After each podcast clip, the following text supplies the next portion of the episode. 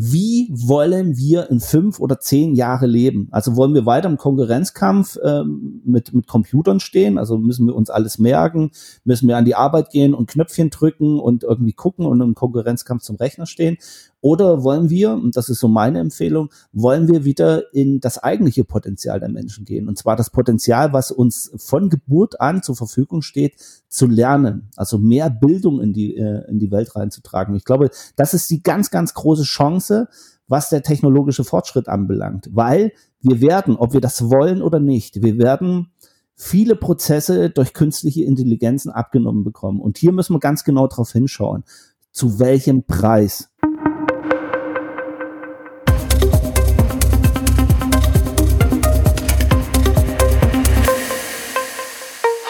Hallo, herzlich willkommen beim Podcast Out of Box. Hören Sie die Heroes der Zukunft.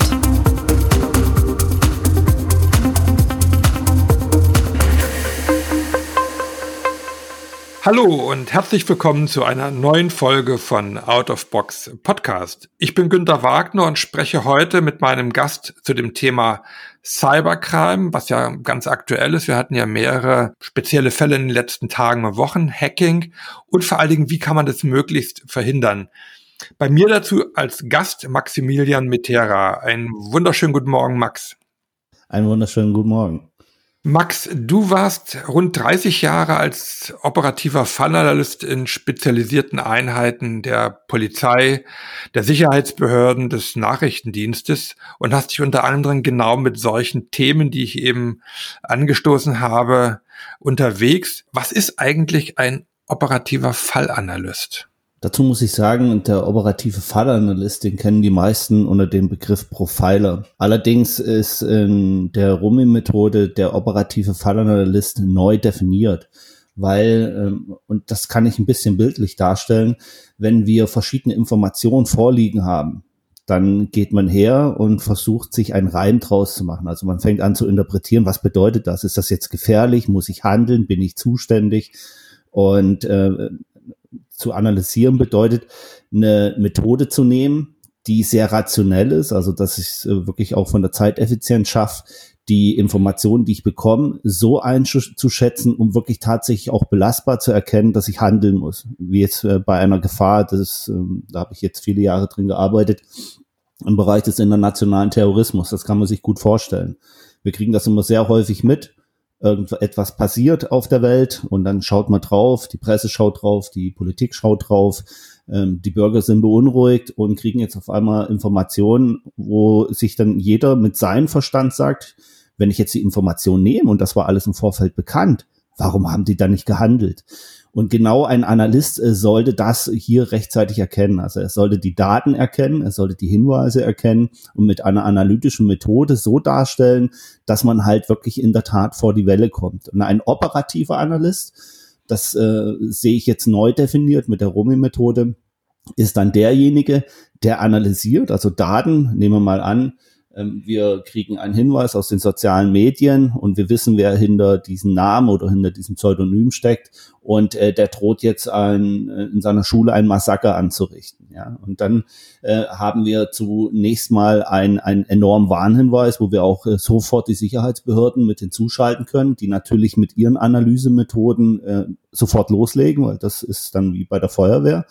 Aber wir können dann auch, äh, wenn das jetzt ein minder schwerer Fall ist, wo wir einfach äh, vielleicht leichte Andeutung an einen Suizid, an einen Selbstmord sehen, dass wir sagen können, oh, jetzt lösen wir ein Fallmanagement aus. Und im Rahmen dieses Fallmanagement, jetzt kommt die Operation, gehen wir her, also gehen wir in den Einsatz und reden entweder mit dem Umfeld, mit den Betroffenen definitiv irgendwann mal, wenn die Rationalität das auch ein Stück weit als sinnvoll erachtet. Also wenn ich jetzt zum Beispiel an einen Straftäter, ich meine, ich habe hier einen Straftäter und klingel jetzt bei dem, sag du, pass mal auf, ich habe mitbekommen, äh, du verkaufst hier Drogen, dann äh, verdunkelt er das Ganze. Und das muss man natürlich auch deswegen immer ins Verhältnis setzen. Deswegen der operative Analyst, der analysiert jetzt nicht nur Daten, der analysiert auch seine Strategie, aber er geht ins Feld. Er hat seine Einsätze, er hat seine Mission. Und äh, mhm. äh, das ist so das umschrieben zu dem klassischen Bild des Profilers, weil der Profiler selber aus der operativen Fallanalyse, die es auch beim BKA, aber auch in den einzelnen LKAs gibt, die arbeiten letztendlich in einer Struktur, dass sie sich Fälle, wo wir jetzt noch keinen Täter haben, genau anschauen, die Tatspuren anschauen, also alle Hinweise, die da sind. Und äh, dann haben die sehr, sehr gute Mittel, die über wissenschaftliche, also es nennt sich dann forensische Psychologie oder forensische Linguistik, über wissenschaftliche Tools herangehen und die Individualität des Täters erkennen. Also sprich, was hat ein Täter gemacht bis zur Tat? Also welche Spuren hat er hinterlassen? Was hat er getan? Und dann sucht man sich eine Basislinie. Also wenn wir jetzt ein Verbrechen haben, wie würde das Verbrechen ablaufen unter normalen Umständen? Und dann schaut man sich die Spuren an. Und wenn man das mhm. genau anschaut, dann hat man individuellen Abdruck eines Täters. Und darauf basiert dann letztendlich die Einschätzung eines Profilers. Jetzt ganz banal runtergebrochen und ganz kurz ja, beschrieben. Ja. Ne, das ist ja ein ähnliches Paradoxum äh, wie im vielleicht im Fußball. Äh, wenn das Stadion voll ist und äh, das Tor geht oder der Ball geht ins verkehrte Tor, dann weiß das halbe Stadion, was man hätte eigentlich anders machen müssen und wie es anders gemacht werden müssen, weil ich habe ein konkretes Ergebnis, dass der Ball ist im verkehrten Tor gelandet. Und ähnlich ist es ja auch, äh, weil du gerade terroristische Sachen angesprochen hattest, wenn der, wenn die Tat vollzogen wurde, dann weiß natürlich die Presse in den sozialen Medien oder auch viele andere Menschen genau, was man eigentlich alles hätte machen müssen. Aber du bist ja eigentlich mit deiner Arbeit, wenn ich es richtig verstehe, dass du eigentlich wie bei einem Puzzle 2000 Einzelteile hast und jetzt keine Vorlage hast, wie das zukünftige Bild eigentlich aussieht, sondern ja eher, wenn ich es richtig verstehe, dir ein Bild konstruieren musst, damit hinterher es dann doch richtig zusammengesetzt ist und die richtigen Schlüsse gezogen werden. Kann man das so bildhaft vergleichen ein bisschen? Unbedingt. Ähm, und zwar ist das wirklich der beste bildliche Vergleich, den man hat.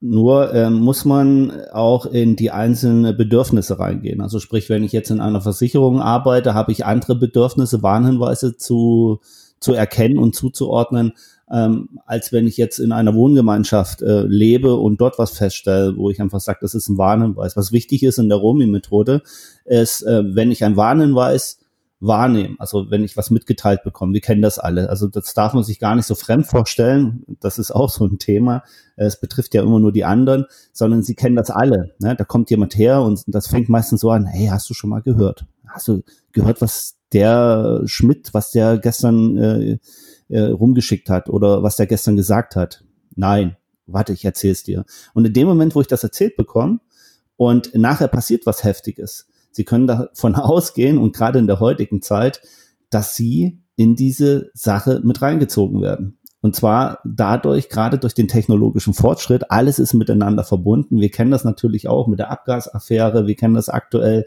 aus der Wirecard-Affäre, wie schnell man in einem Boot mit drin sitzt, weil man halt irgendwas erfahren hat, ein Warnhinweis erfahren hat, der halt äh, dann wieder einen belastet. Jetzt ist halt natürlich die Frage, jetzt erfahre ich jetzt irgendwas. Ja, du pass mal auf, äh, auf den Philippinen, da sollen angeblich irgendwelche Milliarden sein. Ich habe das mal recherchiert, äh, das passt hier nicht in die tatsächlichen Zahlen, die wir vor Ort äh, gemeldet bekommen haben ja, ah ja, sei ruhig, das, das stimmt schon irgendwie.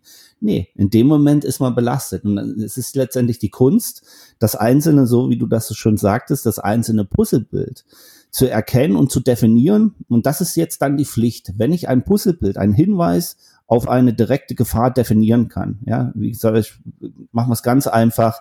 Ich erfahre, dass jemand droht, ich bringe den Freund meiner Schwester, nehmen wir mal die Ehrenmordgeschichte, ich bringe den um, weil ich habe erfahren, dass meine Schwester mit dem ein Verhältnis hat. Ich werde den umbringen. Dann ist das ein, ein ernstzunehmender Warnhinweis, den ich äh, hier nicht mehr unterdrücken kann. Und äh, letztendlich durch diese Definition was natürlich noch keine Tatsache ist. Also es kann jetzt, wir kennen das, dass oftmals das Wort schneller ist als die Tat oder das Wort gar nicht so gemeint ist, ist es ganz wichtig, dass man sich die weiteren Umstände anschaut. Also zum Beispiel, wenn man jetzt hergeht und sagt, okay, der hat das jetzt gesagt, das ist ein enormer Warnhinweis, aber jetzt gehe ich mal einen Schritt tiefer, weil die Frage ist, ist es der erste Warnhinweis? Muss ich den priorisieren? Muss ich was antreten?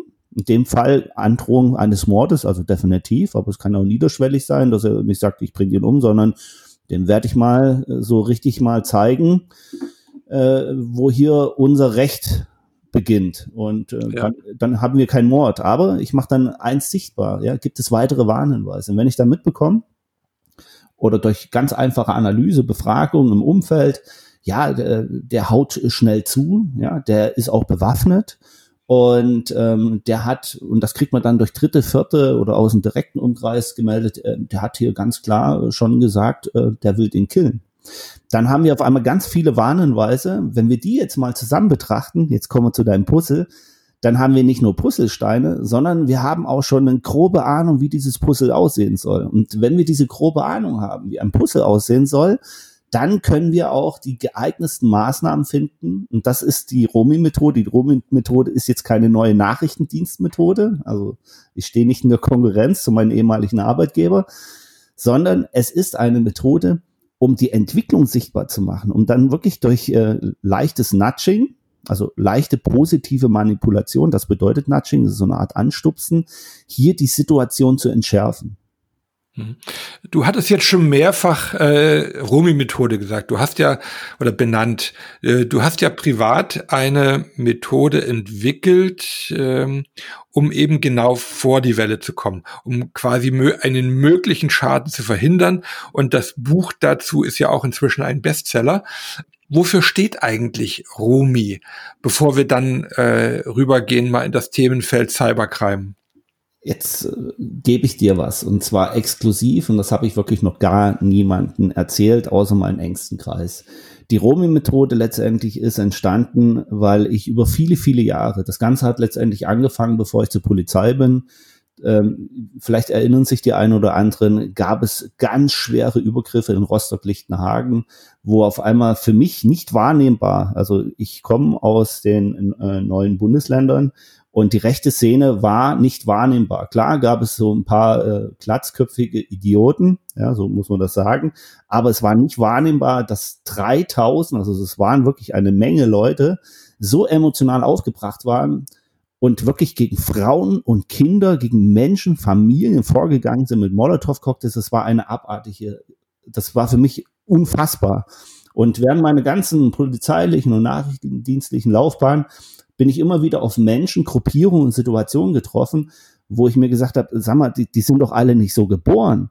Woher kommt diese enorme Emotion? Und da fing ich an, dieses Thema zu studieren. Und ich wollte das sichtbar machen. Aber ich muss dazu sagen, meine Ehe hat äh, enorm darunter gelitten. Also nicht gelitten, dass wir verzankt waren, sondern ich war viel weg. Ich war auf vielen Instituten, ich war äh, beim Steinbeis-Institut, habe mich da in forensische äh, Psychologie und Linguistik weitergebildet, im kommunalen Bildungswerk in Berlin, wo ich auch äh, sehr viele rechtliche Einblicke bekommen habe, mit denen ich auch weiter gerne zusammenarbeiten möchte. Ich war im Institut Psychologie Bedrohungsmanagement bei der TU Darmstadt, das ist da gleich in der Nähe und habe da wirklich äh, tatsächlich die tiefen Einblicke auch in das wissenschaftliche Element bekommen. Und äh, durch meine Fälle, und durch dieses immer weiter Anwenden des Sichtbarmachens bin ich irgendwann mal draufgekommen, ich habe die Methode. Also ich habe letztendlich immer eine Methode gesucht, diese Entwicklung sichtbar zu machen, aber die gab es auf der Welt nicht. Also ich habe wirklich tatsächlich sehr viele nationale und internationale Kontakte gesucht. Jeder hat äh, verschiedene Verfahren, aber die wenigsten Verfahren können miteinander kommunizieren. Und das Problem ist, es gibt auch richtig gute Verfahren. Es gibt aktuarische Verfahren. Ich gehe jetzt nicht drauf ein, was die einzelnen sind, sondern die hochkomplex sind. Aber die sind sehr, sehr gut. Haben nur ein Riesenproblem, wenn man als Praktiker, und ich bin ein Praktiker, im Feld ist und muss jetzt eine, eine Methode anwenden, dann muss sie praktisch sein. Und äh, egal wie gut die Methode ist, ich kann sie nicht anwenden und ich kann sie auch nicht verstehen, wenn sie zu komplex ist. Jetzt wird jeder Wissenschaftler sagen, ja, das ist halt nun mal komplex. Nein, mit der Romi-Methode habe ich dargelegt, dass die Praktikabilität der Anwendung einer Methode enorm wichtig ist, weil sonst kriege ich keine Akzeptanz. Und die Neuigkeit, die ich dir versprochen habe, ist die, ich habe ähm, vor fünf Jahren ist ein bezaubernder Mensch in mein Leben getreten. Das ist meine Tochter und die heißt Romi. Und äh, ich wollte, und das Schöne war, eine, eine Vorgesetzte von mir kam zu mir und hat mir ein Buch in die Hand gedrückt und hat gesagt, hier, schreib da was rein, dass wenn deine Romi in, in 20 Jahren wissen will, wer dein Papa ist, weil du hast ja wirklich viel erlebt, das habe ich in der Tat, nicht nur Schönes, sondern auch sehr harte Situationen, dass, dass sie weiß, wer du warst. Und ähm, dann bin ich hergegangen und habe diese ganzen Studien, das ganze Geld, was ich in diese Studien reingesteckt habe und diese ganzen Mühen einfach mal zusammengeschrieben und daraus ist ein 500 Seiten ich will nicht sagen Buch, sondern eine 500 Seiten Methode geworden, die wirklich nachvollziehbar war, die ich mehreren Personen vorgelegt habe. Dann letztendlich äh, auch der Entschluss kam, das machen wir öffentlich, weil das gerade auch für Unternehmen, für, für verschiedene Personenbereiche, die gerade, und das hast du auch angesprochen, im Bereich der technologischen Entwicklung, also sprich Cybercrime, immer mehr mit Schadensentwicklung betroffen sind, mit Gefahren, die sie heute noch gar nicht so richtig wahrnehmen, weil sie noch die Augen zuhalten und weil sie davon ausgehen, das betrifft ja eh nur die anderen.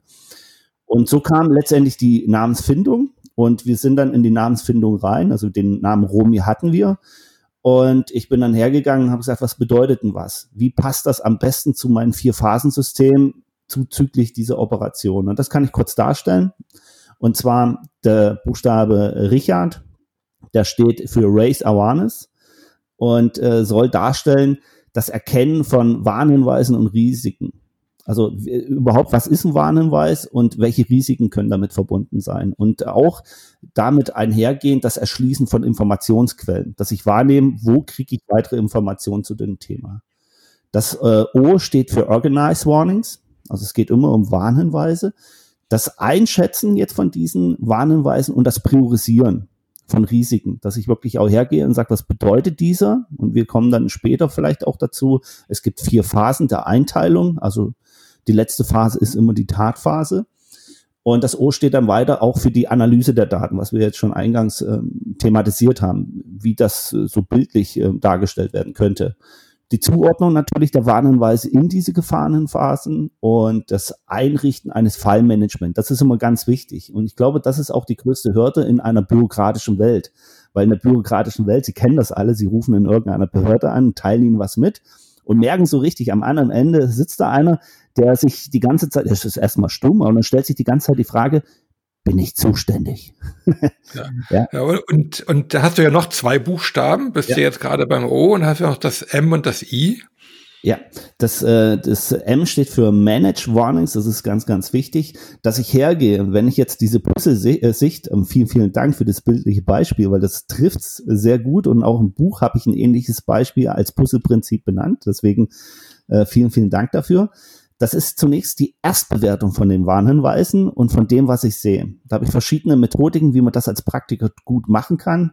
Und das sind auch sehr viele wissenschaftliche Tools mit eingeflossen, wie zum Beispiel die Methode der idealtypischen Verhaltensweisen. Ganz spannendes Thema, aber das wird jetzt wahrscheinlich den Rahmen sprengen. Ja, ja. Dann eins der Schwerpunkte, und das dürfte, und ich glaube, das ist auch der Grund, warum dieses Buch so, so enorm erfolgreich ist, das ist zunächst mal dieser harte deutsche Begriff analytisches Feststellungsgespräch mit Gesamtbewertung natürlich. Und zwar das analytische Feststellungsgespräch, das hat echt in sich, weil da tatsächlich meine operative Erfahrung von 30 Jahren mit eingeflossen ist.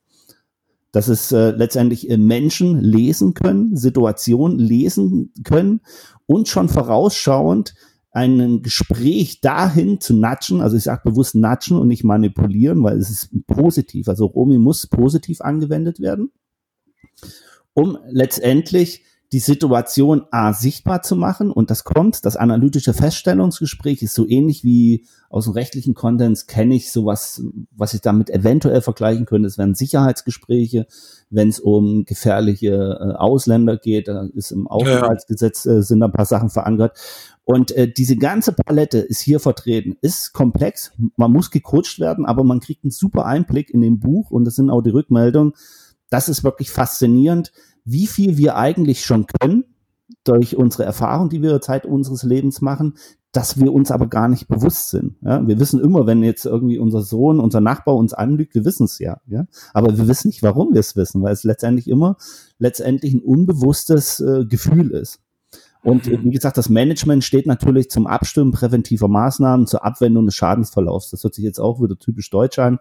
Es ist enorm wichtig, dass wir wahrnehmen, und ich habe das zu oft gehört, ja, ihr von der Polizei, ihr kommt ja immer erst, wenn es zu spät ist. Ja, nein, das Ganze wächst mit, das Stalking im Strafgesetzbuch reingelandet ist. Das äh, zeigt letztendlich die Notwendigkeit der Bürgerinnen und Bürger.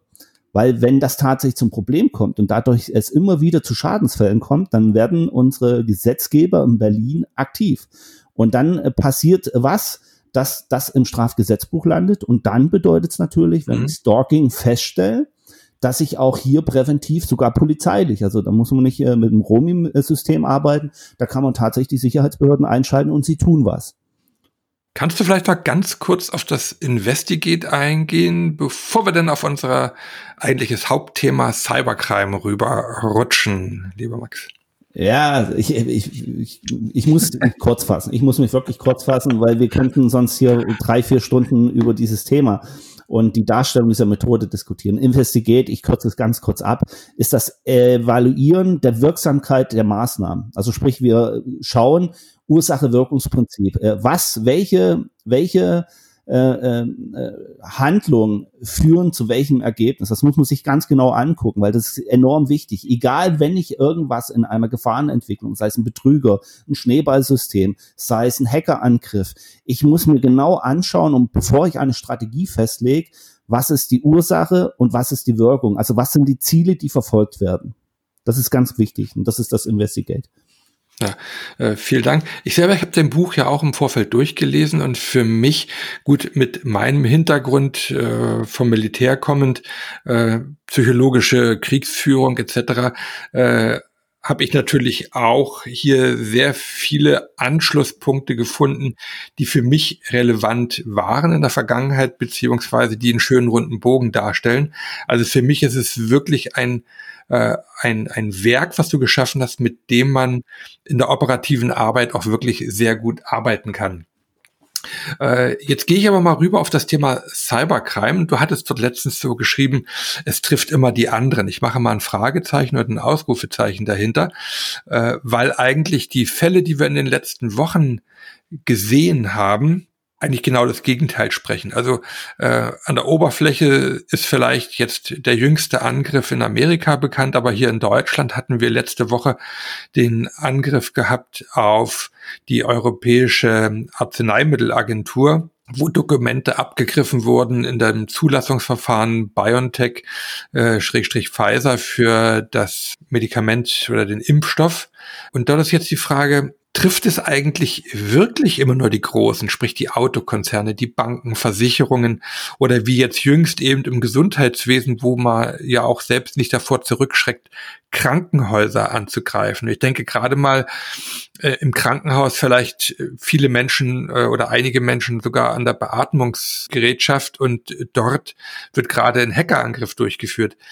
Das sind ja unvorstellbare Szenarien aber inwieweit kann das auch kleine und mittelständische Unternehmen treffen? Was sind eigentlich lohnende Ziele für einen Hacker, für einen Wirtschaftsspion oder Datendieb?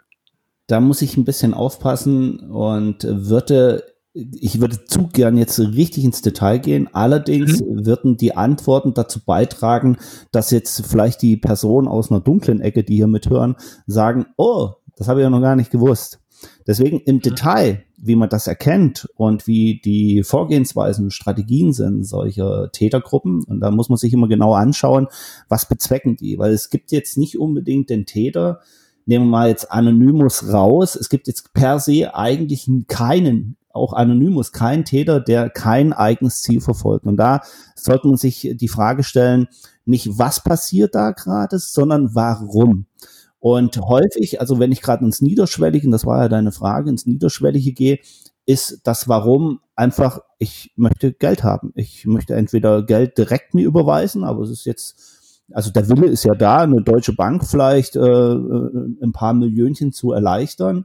Also das heißt, ich hätte einen Täter, ich habe den Willen, ich habe die Deutsche Bank, aber in der Regel haben die meisten, Gott sei Dank, die meisten Menschen, die meisten Täter nicht die Fähigkeit, das zu tun. Allerdings, und, und das ist so ein bisschen, auch die Vorstellung, die viele haben, ja, das betrifft mich nicht. Die Hacker, die, die sitzen da, die kümmern sich um FBI, CIA, die wollen in die großen Bankenrechner rein. Nein, nein, weil die Betrügereien, die passieren teilweise so, und das sind die besten Betrügereien, dass es das Gegenüber gar nicht mitbekommt. Ja, das ist mal das Niederschwelligste. Also wenn wir da so eine Ranch nehmen, ähm, diese sogenannten Cent-Betrügereien, also ich weiß nicht, ob du mitbekommst, ob jetzt jeden Monat oder jeden Tag bei dir ein Cent auf dem Konto verschwindet. Ich glaube nicht, dass du das mitbekommen würdest. Also die meisten würden das nicht mitbekommen, sei denn, sie hätten einen Algorithmus ähnlich wie Romi, drauf liegen, der genau das monitort und dir einfach in, in, in, innerhalb von einer Woche ausspuckt, hey hoppla, hier passiert was, das weicht von deinem typischen ab. Also in der sozialen oder psychologischen Welt heißt das soziale Erwünschtheit. Also diese, diese Baseline, die wir definieren, das ist unser Leben. Ja, wir zahlen hierfür Miete und so weiter. Und wenn von dieser Geschichte was abrutscht äh, im Bereich Hoppla, das, wenn das jetzt mehr wird, dann wäre das schlimm. Das können solche Systeme dann machen. Es äh, trifft wirklich tatsächlich jeden. Warum? Weil letztendlich, und das müssen wir uns auch anschauen, ja, ich rede jetzt ungern von Statistiken, allerdings möchte ich eine vom BSI, möchte ich hier aufführen. Wenn wir mal anschauen, gerade wenn es um systemrelevante Bereiche gehen, wie Krankenhäuser und äh, der Medizin, der Pharmabereich verdient enorm viel Geld.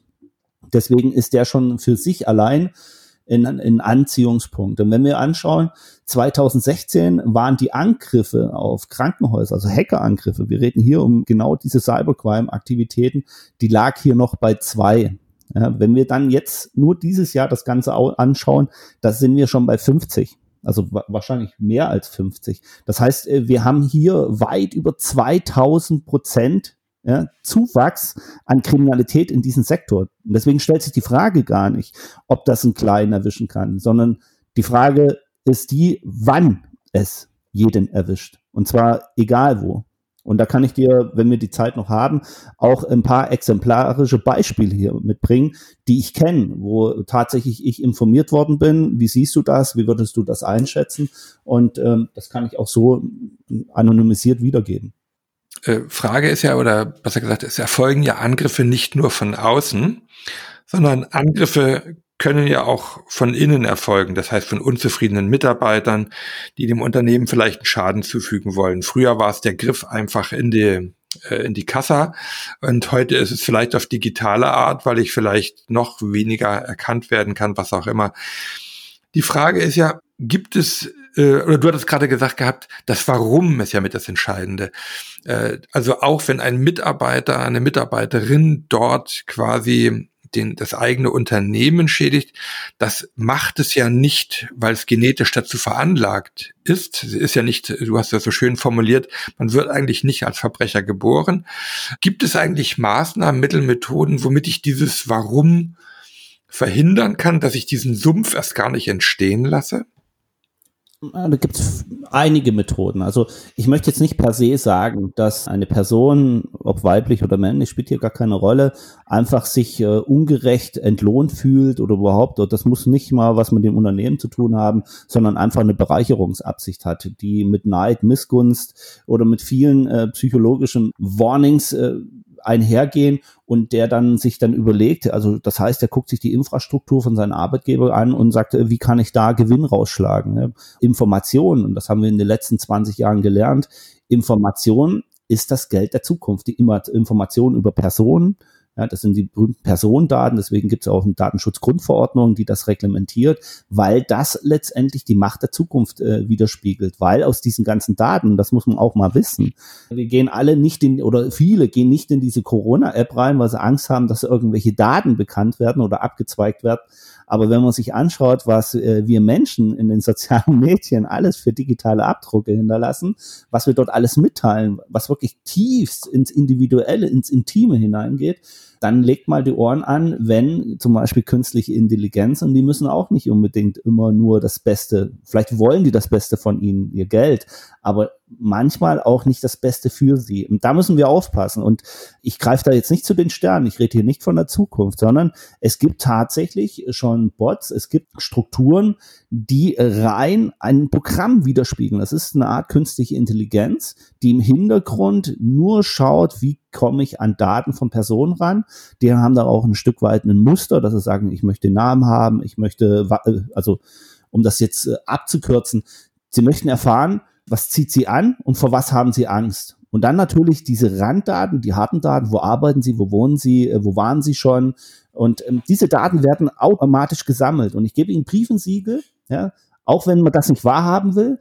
Wenn ich persönlich die Möglichkeit hätte, herzugehen und ihr Kaufverhalten ihr Google-Verhalten und ihr Social-Media-Verhalten grundsätzlich analysiere, dann werde ich innerhalb von, also wenn ich mir die Zeit nehme, innerhalb von einem Monat mehr über sie wissen, als sie selber über sich. Ich werde wissen, wenn sie jetzt ein folgendes Bild im Priming sehen oder wenn sie jetzt ähm, äh, eine Situation erleben, wie sie handeln werden. Und das ist doch schon beängstigend. Und wenn wir das Ganze noch gepaart sehen, diese, dieses Information abgreifen, äh, wenn jemand jetzt ein Unternehmen angreifen will, wenn ich das mit Unterstützung einer KI hinbekomme, das heißt, ich nehme ein Unternehmen wie, nee, ich sage jetzt keine Namen wie XY, ja, das kann jetzt aus dem medizinischen Pharmabereich, aber das kann aber auch aus dem Bankenwesen sein, aus äh, Logistikunternehmen, aber es kann auch der Tante Emma Laden um die Ecke sein.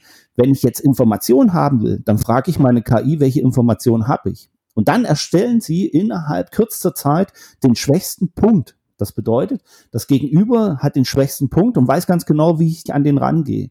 Dann haben wir solche Fachbegriffe wie Social Engineering. Aber was viel wichtiger ist, ist nicht, dass wir das Ganze übersetzen können, sondern es ist wichtig, dass wir es erfassen, welche, welche Gefahren damit einhergehen. Was bedeutet das, wenn jemand mit der größtmöglichsten Distanz die größtmögliche Nähe zu mir aufbaut. Also wenn jetzt irgendjemand aus der USA oder irgendjemand, der, der einfach erkannt hat, hey, sie haben eine Affinität zum Militär, zum Medizin, zum Bankwesen und er schreibt von der anderen oder das können auch 100 Kilometer sein, weil er einfach weiß, in Treffen kann ich irgendwie umgehen und so weiter. Aber der kann sie abfischen ohne Ende, ihre Bedürfnisse herfragen und das, was noch weiter passiert oder passieren kann im Hintergrund. Und das ist jetzt ganz interessant er kann sie spiegeln. Wie schnell kommt man an die E-Mail-Adresse? Wie schnell kommt man an die E-Mail-Adresse im Geschäft? Und dann kann ich eine Spiegelung aufbauen. Das bedeutet, ich kann das, was ich jetzt eh schon weiß, eins zu eins ablegen, verändere vielleicht einen Punkt oder ein Komma und somit habe ich einen komplett anderen digitalen Abgrund. Und dann könnte ich theoretisch, jetzt ich, der Kriminelle in dem Fall, wenn wir in diese Person mal reinspringen, könnte ich diese Person, die ich jetzt betrügen will, eins zu eins widerspiegeln. Das heißt, die Kommunikation, die ich dann eingehe, sieht für mein Gegenüber, für einen Käufer von Ware oder Verkäufer von Ware, sieht aus, als wenn er tatsächlich mit der anderen Person kommuniziert, ein Geschäft abschließt. Und da passieren Betrügereien, das können Sie sich gar nicht vorstellen, in utopischen Ausmaß. Ich meine, das nimmt gerade richtig Fahrt auf teilweise so fad, auch in banalen Bereichen. Jeder kennt heute Schneeballsysteme. Nur mal als Beispiel. Tun Sie sich mal die Mühe, jeder, der jetzt diesen Podcast hört, und geht mal einfach nur für zehn Minuten in seine sozialen Medien rein und schaut sich mal an, was für tolle Angebote ich dort bekomme an Coaching und wie schnell ich Millionär werde und und, und, und wie günstig das ist, dort einzusteigen. Ja? Manchmal kriegen sie umsonst ein Buch oder sie kriegen umsonst äh, ihr erstes Supercoaching. Nehmen Sie sich Nacht, und gleicht sie das mit Sachen, die sie schon kennen, wie zum Beispiel die Schneeballsysteme, gleichen sie es ab, weil ich kann den Briefen Siegel geben, wenn sie sich emotional lenken lassen. Und das ist oftmals das Problem, wenn die Emotion die Rationalität überholt, dann werden sie am Ende wirklich ganz, ganz tief traurig sein, weil sie sehr viel verloren haben. Manchmal sogar ihre komplette Existenz. Entschuldigung, das war jetzt lang. Du hattest gerade angesprochen gehabt, das Thema der extrem rasanten Entwicklung dieser, ich sag mal, Cybercrime-Geschichten. Und äh, das erinnert mich an ein Bild, was ich gerade kürzlich ähm, gelesen habe, nämlich den Vergleich Virenbefall analog und digital, dass es da eigentlich ganz große äh, Parallelen gibt, nämlich ob ich jetzt ähm, als Metapher Corona nehme oder einen anderen Virus und eben jetzt bei den digitalen Virus, er ist unsichtbar, er ist schwer zu erkennen, äh, sie können sich rasend schnell vermehren, diese Viren, der Schadensverlauf als solches kann extrem unterschiedlich sein, auch abhängig von unserem Immunsystem. Und hier ist ja die große Frage, wie kann ich eigentlich mein Immunsystem trainieren, dass ich möglichst eben nicht reinfalle auf das, was du gerade angesprochen hattest, weil ja auch dieser Angreifer seine Taktik äh, dementsprechend schnell verändern kann, weil das ist, glaube ich, der ganz große Unterschied zwischen einem analogen äh, Virus zu einem digitalen Virus, dass nämlich hinter diesem digitalen Virus ja Menschen stehen, die ganz bewusst ihre Taktik verändern können. Mhm. Also wie kann ich es als Verantwortlicher, als Mensch in äh, privaten beziehungsweise meiner Organisation schaffen, dass ich dort einfach ja in einem äh, Milieu lebe, dass wir eben nicht infiziert werden, beziehungsweise mit einem möglichen Infekt wieder schnell genese. Ja, darum geht's. Also ähm, das ist auch der, der Hauptgrund. Das ist der absolute Hauptgrund, warum ich die Methode entwickelt habe, weil das auch genau meine Schwerpunkte waren, die ich im Rahmen meiner, meiner dienstlichen Erfahrung mir immer wieder im Privaten gestellt habe. Ja, wie kann man das sichtbar machen? Wie kann man sich davor schützen? Und deswegen heißt das ja auch Romi. Ich möchte meiner Tochter was mitgeben, womit sie sich schützen kann. Aber ich gebe es nicht nur ihr mit, sondern ich mache es der Öffentlichkeit. Und ähm, das wird dankbar aufgenommen. Und das ist mir ganz wichtig, weil, und das, das wurde jetzt gerade auch richtig beschrieben, die Para weil viele Entwicklungsverläufe verlaufen parallel, das kann man so sagen. Ob ich das jetzt in der digitalen Welt nehme, selbst ein Erdbeben hat in seiner Wahrnehmung, das haben wir auch schon festgestellt, hat gewisse Vorboten, die wir auch durchaus mit der Rummel-Methode als Warnhinweise bezeichnen können. Und äh, anhand der Erfahrung, und das ist ganz wichtig, ja, jeder Mensch darf mal, wenn es wenn es halt passiert, auf eine heiße Herdplatte fassen. Ja aber er sollte daraus lernen. Und das ist, glaube ich, das Wichtigste, was äh, letztendlich die, die, die Romi-Methode an, an Philosophie hinter sich hat. Ähm, wenn wir die Romi-Methode als eine Art Versicherung sehen, als eine Art Produkt sehen, was wir etablieren, dann können wir ruhiger schlafen. Warum? Weil wir dann rechtzeitig die Warnhinweise wahrnehmen. Also ich bin selber jetzt erschreckt äh, oder mich hat's wirklich erschrocken, als ich einen Bericht äh, gelesen habe, den ich einer Freundin von mir, einer Wissenschaftlerin aus dem Kommunikationsbereich, einem Resilienzbereich zugeschickt hatte. Und den hatte ich jetzt erst vor zwei Wochen gelesen. Und zwar habe ich diesen Bericht im Dezember 2019 geschrieben. Und äh, dort hatte ich Warnhinweise wahrgenommen, damals aus China, aus Wuhan, also absolut nichts dienstlich. Ich habe das rein privat, habe ich das mitbekommen mit meinem internationalen Netzwerk, äh, sind da Informationen an mich rangekommen und ich bin einfach wirklich hergegangen und habe das hemdsärmlich, habe ich das analysiert und dann bin ich hängen geblieben und dachte, oha, warum trifft chinesische Regierung Maßnahmen, die weit über das bisher Bekannte in China hinausgehen. Das kennen wir nicht mal in der Situation damals, wir erinnern uns an die Bilder Platz des himmlischen Friedens, was da damals wirklich tatsächlich die Chinesen gegen ihr eigenes Volk aufgefahren haben. Das ist bei weitem nicht das, was wir gesehen haben mit diesem Ausbruch eines angeblich harmlosen Virus. Und dann sehen wir auch die Entwicklung. Und letztendlich ist bei mir die Romi-Methode sofort auf Rot gesprungen und gesagt, nein, hier passiert was, wo ich eine Inkongruenz habe. Also sprich, das gezeigte Verhalten äh, äh, widerspricht den dargestellten Verhalten. Die Chinesen haben gesagt, das ist alles unter Kontrolle, wir haben hier alles im Griff. Aber letztendlich haben sie Millionen von Menschen äh, letztendlich in Quarantäne gesetzt. Und zwar etwas anders, als wir das hier in der westlichen Welt kennen. Das wurde wirklich superlativ in Quarantäne gesetzt. Also da wurden äh, Menschen von der Straße abgefischt. Ich habe das live gesehen in, in, einem Video, was mir zugespielt worden ist, äh, wo jemand in einen Container äh, auf dem Pickup, da war ein Container auf dem Pickup und dann hat man die Menschen genommen und hat sie dort reingeworfen. Das ist zumindest das, was man auf diesem Video sieht. Und auch der, der Zeitstempel äh, war tatsächlich auch im Dezember.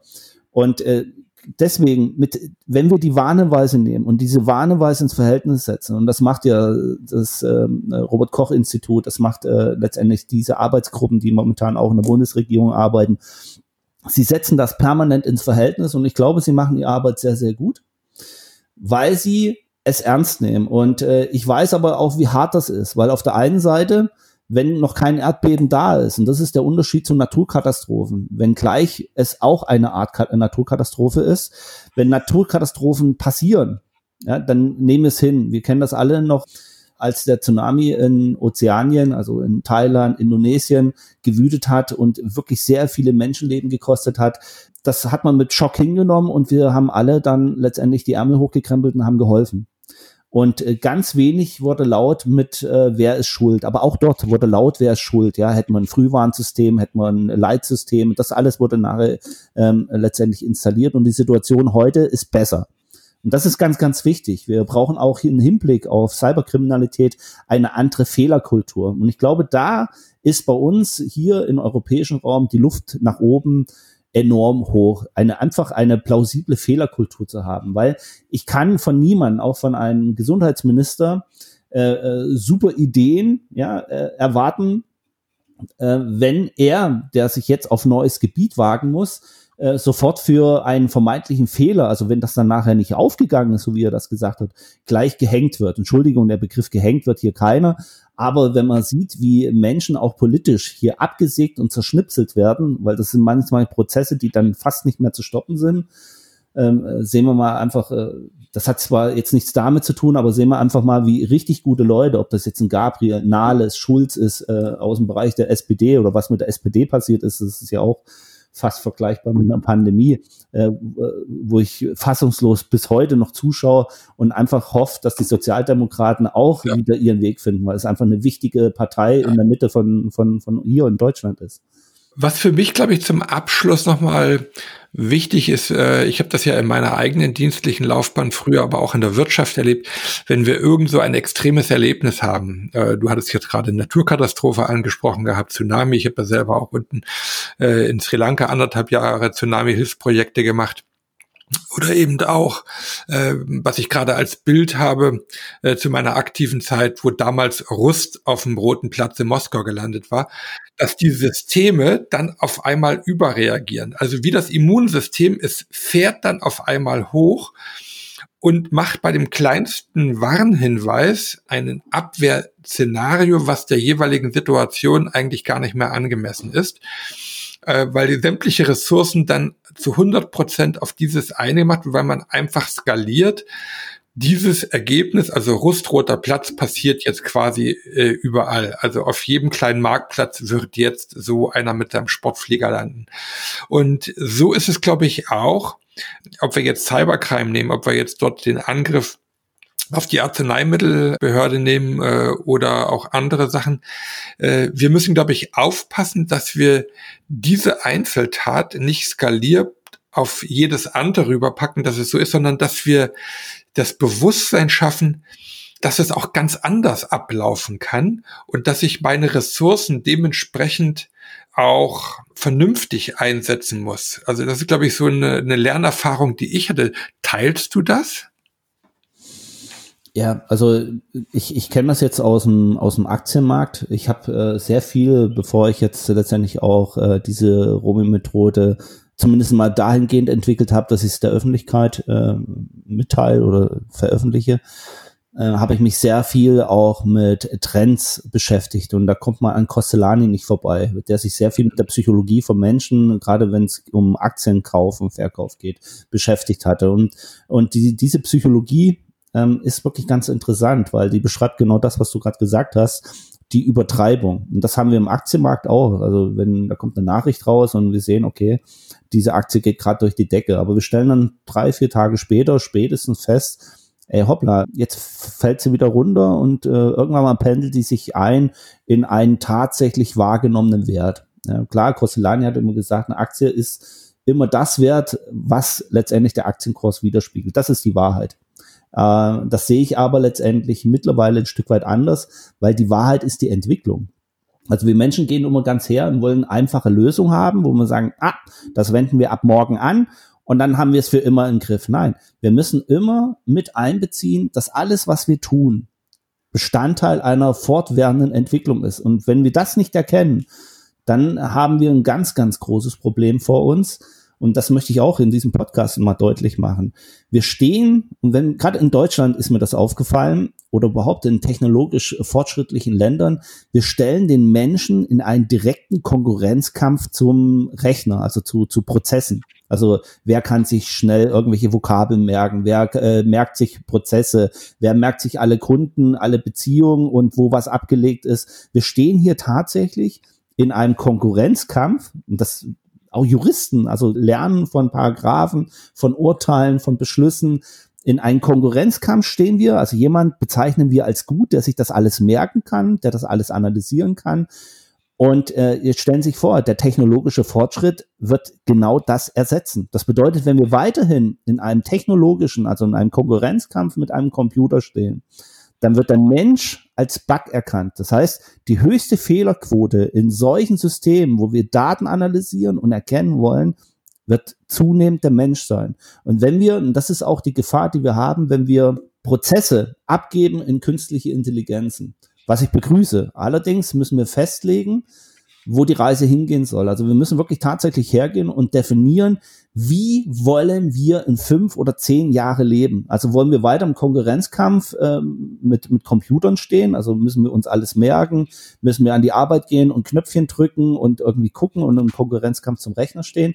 Oder wollen wir, und das ist so meine Empfehlung, wollen wir wieder in das eigentliche Potenzial der Menschen gehen? Und zwar das Potenzial, was uns von Geburt an zur Verfügung steht, zu lernen. Also mehr Bildung in die, äh, in die Welt reinzutragen. Ich glaube, das ist die ganz, ganz große Chance, was der technologische Fortschritt anbelangt. Weil wir werden, ob wir das wollen oder nicht, wir werden viele Prozesse durch künstliche Intelligenzen abgenommen bekommen. Und hier müssen wir ganz genau drauf hinschauen. Zu welchem Preis? Zu welchem Preis?